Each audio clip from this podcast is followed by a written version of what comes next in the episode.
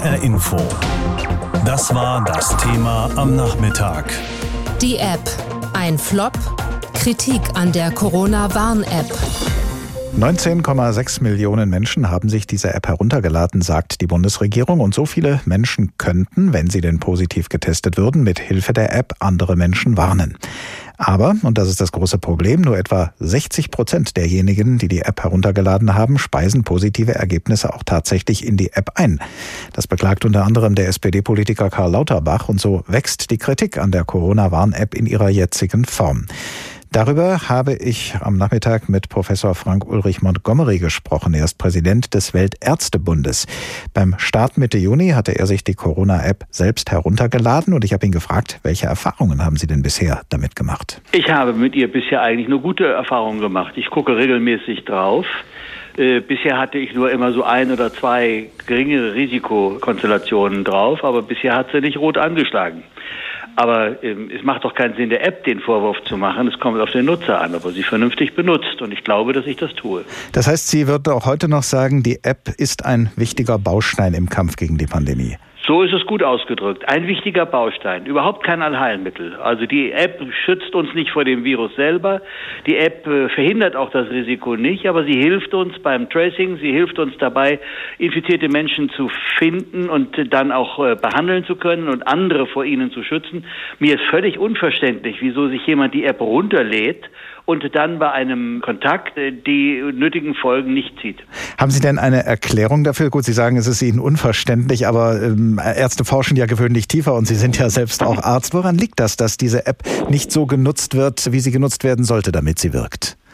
Also auf der einen Seite liegt es mit Sicherheit an den Datenschutzbestimmungen in Deutschland. Auf der anderen Seite liegt es äh, aber auch daran, dass die Menschen der App nicht ausreichend vertrauen, glaube ich, weil man hat am Anfang sie ja auch wirklich in einer Art und Weise behandelt und beredet, äh, dass viele überhaupt kein Vertrauen in dieses Instrument haben. Dennoch ist es für mich unverständlich, dass jemand die App nutzt und dann aber nicht die Konsequenzen zieht, wenn sie anschlägt. Es geht ja darum, Infektionsketten so weit wie möglich nachzuvollziehen, gerade jetzt, wenn die Corona-Infektionszahlen wieder stark ansteigen. In Frankfurt und auch in anderen Corona-Hotspots hilft inzwischen die Bundeswehr den Gesundheitsämtern dabei, Infektionsketten nachzuverfolgen, was immer schwieriger wird und zum Teil schon gar nicht mehr gelingt. Was meinen Sie, werden die Gesundheitsämter irgendwann aufgeben müssen bei der Nachverfolgung? Also es wird äh, ab einer bestimmten Anzahl von Infektionen täglich nicht mehr möglich sein, jeden Einzelnen zu verfolgen. Da würden diese Apps unheimlich helfen. Wir machen das doch aber übrigens nicht als Strafmaßnahmen oder um irgendjemanden damit zu belästigen, sondern wir machen das, um Menschen zu schützen und Leben zu retten. Hier scheint mir manchmal in der Öffentlichkeit so ein kleines bisschen die Perspektive verrutscht zu sein. Was müsste denn aus Ihrer Sicht geschehen, um der Lage wieder einigermaßen Herr zu werden? Ich glaube, dass wir langfristig um regionale Einschränkungen, regionale Lockdowns, um das furchtbare Wort mal zu benutzen, nicht herumkommen werden. Das, was der bayerische Ministerpräsident im Berchtesgadener Land macht, ist im Kern richtig. Wir werden auch in anderen Bereichen wieder Einschränkungen der Kontaktfähigkeit von Menschen, Einschränkungen des Treffens, Einschränkungen von Sportveranstaltungen und ähnlichem hinnehmen müssen, aus einem wohlverstandenen Gesundheits- und Lebensschutz für Menschen, die sonst sterben. Und das könnte man abwenden, diese Beschränkungen von denen Sie sprechen, wenn diese App stärker genutzt würde, oder würde man der App dafür zu viel zumuten? Man kann es nicht allein durch die äh, App verhindern, aber wenn wir uns alle so verhalten, Sie kennen diese berühmten AHA-Regeln, also Abstand, Hygieneregeln und Atemschutz, wenn wir das tun und dazu auch die App nutzen und aber auch sonst uns vernünftig verhalten und momentan auch keine absurden äh, Demonstrationen oder ähnliches veranstalten, dann ist unsere Chance besser, diese Pandemie gut zu überstehen, als wenn wir uns weiter so verhalten halten, als wäre überhaupt nichts. Sagt Professor Frank Ulrich Montgomery, Präsident des Weltärztebundes. Gesprochen haben wir über Möglichkeiten und Grenzen der Corona-Warn-App. Und welche Erfahrungen Menschen hier bei uns in Hessen mit dieser App gemacht haben, wenn überhaupt. Danach hat sich unsere Reporterin Jutta Nieswand erkundigt. In einem Park in Frankfurt zeigt sich, dass hier doch einige Leute die Corona-Warn-App nutzen. Wie Sabrina Sturm, die die App schon hat, seit es die überhaupt gibt. Ich schaue da ab und zu rein. Ich hatte jetzt zum ersten Mal einen äh, Niedrigrisikokontakt, der da angezeigt wurde. Ich kann mir schon vorstellen, dass es sinnvoll ist, wenn tatsächlich Leute das nachhalten, ihre Angaben dort machen, wenn sie positiv getestet wurden.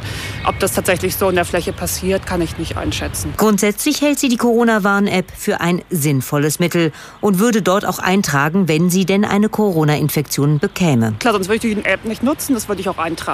Klar ist Datenschutz eine Sache. Ähm, andererseits, ich nutze auch WhatsApp, ich habe einen Instagram-Account, einen Facebook-Account. Dann muss ich mir an ganz anderen Stellen über Datenschutz Gedanken machen ne? und was ich dort teile. Dass sie jetzt einen Niedrigrisikokontakt gehabt hat, lässt Sabrina Storm auch nicht gleich ängstlich werden. Im Falle einer Corona-Infektion könnte sie dem Gesundheitsamt hier einen Anhaltspunkt geben. Ein paar Meter weiter sitzt eine junge Frau auf einer Parkbank.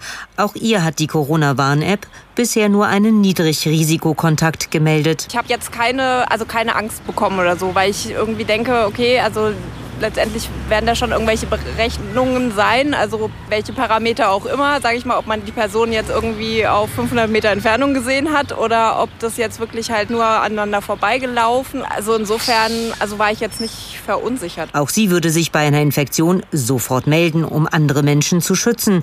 Und bei einer Warnmeldung auf ihrem Handy würde sie als erstes ihren Hausarzt anrufen. Ihre Kritik ist allerdings, dass im Prinzip halt ältere Handys die App dafür nicht geeignet ist. Also ich habe tatsächlich halt in meinem Umfeld Personen, die halt einfach ein Handy haben, was zu alt ist, wo die Corona-App gar nicht funktioniert. Und das finde ich halt irgendwo echt ein bisschen fragwürdig. Schließlich hätten häufig ältere Menschen vielleicht das abgelegte Handy der Tochter, aber gerade sie seien ja besonders durch Corona gefährdet. Ein paar Meter weiter kommt Stefan Leudesdorf den Weg entlang. Er nutzt die Corona-Warn-App aus Vorsichtsgründen, sagt er, hat aber bisher noch keine Warnmeldung erhalten. Die Kritik von Bayerns Ministerpräsident Söder macht ihn allerdings skeptisch. Söder hat gesagt, dass es letztendlich nicht richtig wirkt, das System. Und wenige Leute bisher richtig geschützt hat. Das ist auch so ein bisschen mein Eindruck. Die Anzahl der Leute, die dadurch gewarnt worden ist, bisher relativ gering. Inwieweit vertraut er dann überhaupt noch der App? Das Vertrauen ist relativ. Wichtig ist, dass wir alle Masken tragen und dass ich Abstand halte, etc. etc. Das ist das Kernelement. Datenschutzrechtlich sieht er dabei in der App keine Probleme. Das ist entsprechend abgesichert. Es ist ja keine Rückschlüsse auf das Individuum zu. Und selbst dann, wenn man sich anschaut, was in China passiert, China ist Corona-frei. Dafür weiß der Staat von jedem, wo er ständig ist. Das ist die Alternative. Viel skeptischer ist dagegen ein junger Mann, der einige Meter weiter einen Spaziergang macht und seinen Namen auch nicht nennen möchte. Ich finde es ja schon gut, dass diese App überhaupt existiert, dass die Leute auch gewarnt werden, wenn es jemand haben könnte, dass sie es angezeigt bekommen. Aber selber nutzen, für mich steht das außer Frage. Ich glaube, da steht die Angst dahinter. Wirklich diese Angst ausspielen zu werden, auch wenn es nicht der Fall sein sollte. Über den Sommer hat man fast vergessen können, dass man eine Corona-Warn-App auf dem Handy hat, wenn man sie denn installiert hat. Jetzt häufen sich aber die Alarme, denn die Zahl der Corona-Infektionen steigt. Für die Gesundheitsämter wird es ja immer schwieriger, die Infektionsketten nachzuverfolgen. In manchen Städten wie Frankfurt ist die Bundeswehr bereits zu Hilfe geeilt, um da zu unterstützen.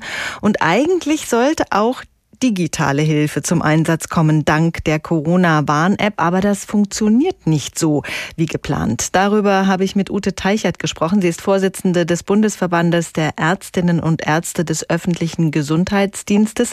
Und ich habe sie gefragt, Frau Dr. Teichert, wer ein positives Ergebnis bekommt, muss dieses aus Datenschutzgründen selbst in die App einspeisen, damit andere Menschen dann über das Risiko informiert werden. Das machen aber nur etwa 60 Prozent. Ist das das zentrale Problem oder sehen Sie noch andere Schwachstellen der App? Also tatsächlich ist das eins der zentralen Probleme. Die App kann nur dann gut funktionieren, wenn tatsächlich auch alle mitmachen. Dazu gehört eben auch, dass wenn man ein positives Testergebnis hat, dass man das freischaltet in der App, damit alle anderen Kontakte darüber informiert werden können. Mhm. Äh, wenn man das nicht macht, hat, äh, erfahren die anderen Kontakte das auch nicht und damit ist die App dann tatsächlich überflüssig. Viele scheitern ja schon an diesen technischen Fragen. Und da gibt es den Vorschlag, dass das Gesundheitsamt den Betroffenen mit der Eintragung helfen könnte, wenn es mit den Menschen in Kontakt ist. Wie praktikabel ist das? Die Ämter klagen ja sowieso schon über Überlastung. Also von dem Vorschlag kann ich nur dringend abraten. Es ist nicht sinnvoll, beim Gesundheitsamt anzurufen, um sich die App erklären zu lassen. Dafür gibt es eine extra technische Hotline, deren Nummer auch in der App selber drin geschaltet ist. Die findet man auch sofort im Internet, wenn man Corona-Warn-App eingibt oder auf der Homepage des Robert-Koch-Institutes.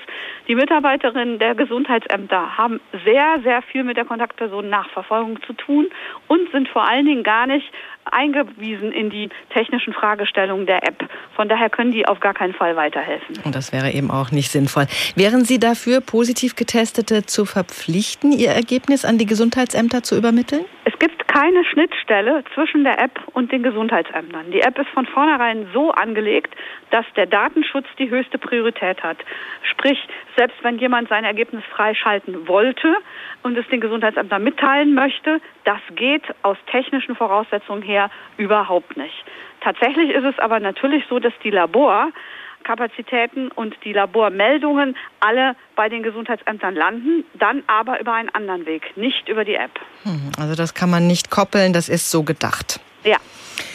Jetzt gibt es eine neue Funktion in der Corona-App, die soll helfen, über Ländergrenzen hinweg die Gefahrenorte besser zu finden. Was darf man sich davon versprechen? Tatsächlich wäre es gut, wenn das auch weiter ausgebaut wird. Ich glaube, es sind jetzt erstmal vier Länder, die über die App erfasst werden. Das ist der Vorteil, wenn man unterwegs ist, wobei man ja im Moment nicht so viel unterwegs sein sollte. Aber wenn Reisen wieder vermehrt möglich ist, dann hat man auch die Chance, dass die Apps von verschiedenen Ländern sich gegenseitig die Daten austauschen.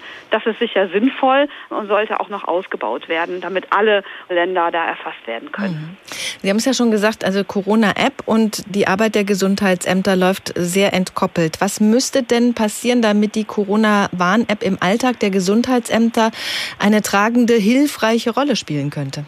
Wenn die Corona-Warn-App die Gesundheitsämter unterstützen sollte, Klammer auf, das tut sie aber nicht, Klammer zu, mhm. dann wäre es sinnvoll, wenn man Schnittstellen hätte, weil es im Moment so ist, dass die Daten sozusagen doppelt transportiert werden. Also einmal in der App selber an die Person, die ein Testergebnis abruft und das Ergebnis des Testes wird eben auf anderem Wege an die Gesundheitsämter transportiert, damit diese das dann wieder ans Robert-Koch-Institut melden können. Das sind ja die Zahlen, die wir täglich sozusagen erhalten.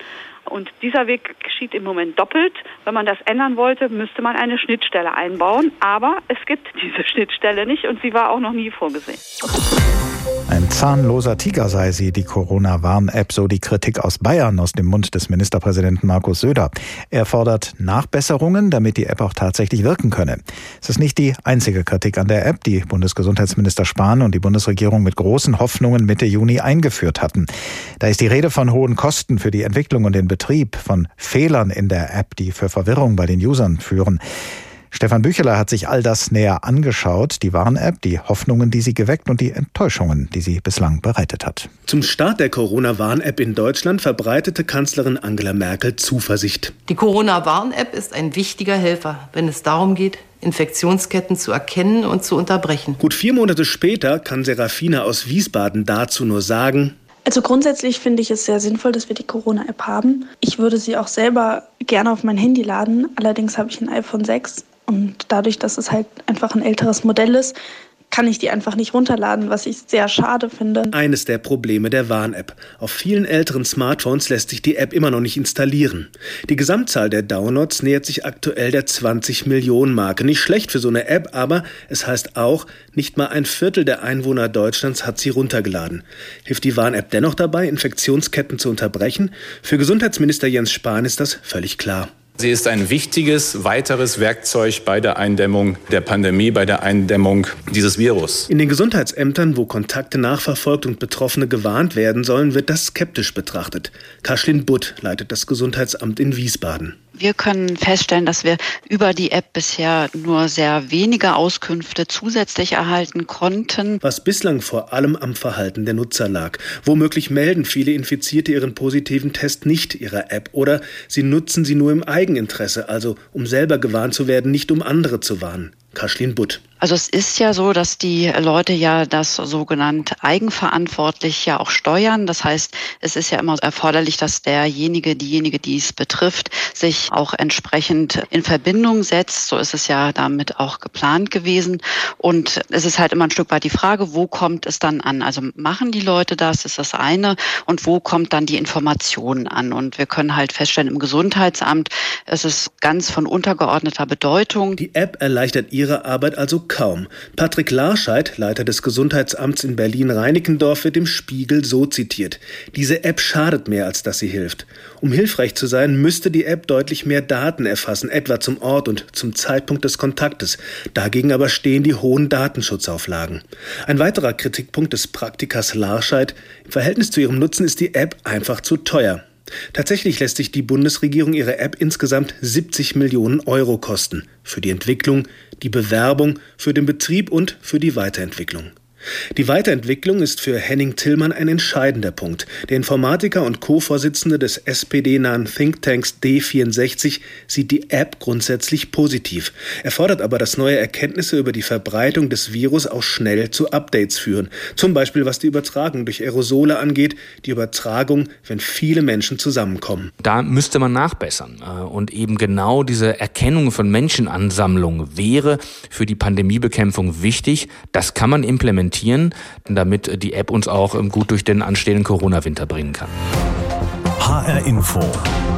Das war das Thema am Nachmittag. Die App. Ein Flop. Kritik an der Corona-Warn-App. Zur Erinnerung, die Corona-Warn-App ist im Juni eingeführt worden. Ihre Entwicklung hat etwa 20 Millionen Euro gekostet und mittlerweile haben rund 19,8 Millionen Menschen in Deutschland die App heruntergeladen. Aktiv genutzt wird sie, sagen Fachleute von mehr als 16 Millionen Menschen. Vor der Sendung habe ich mit Henning Tillmann gesprochen. Er ist Softwareentwickler und Co-Vorsitzender des digitalpolitischen Thinktanks D64.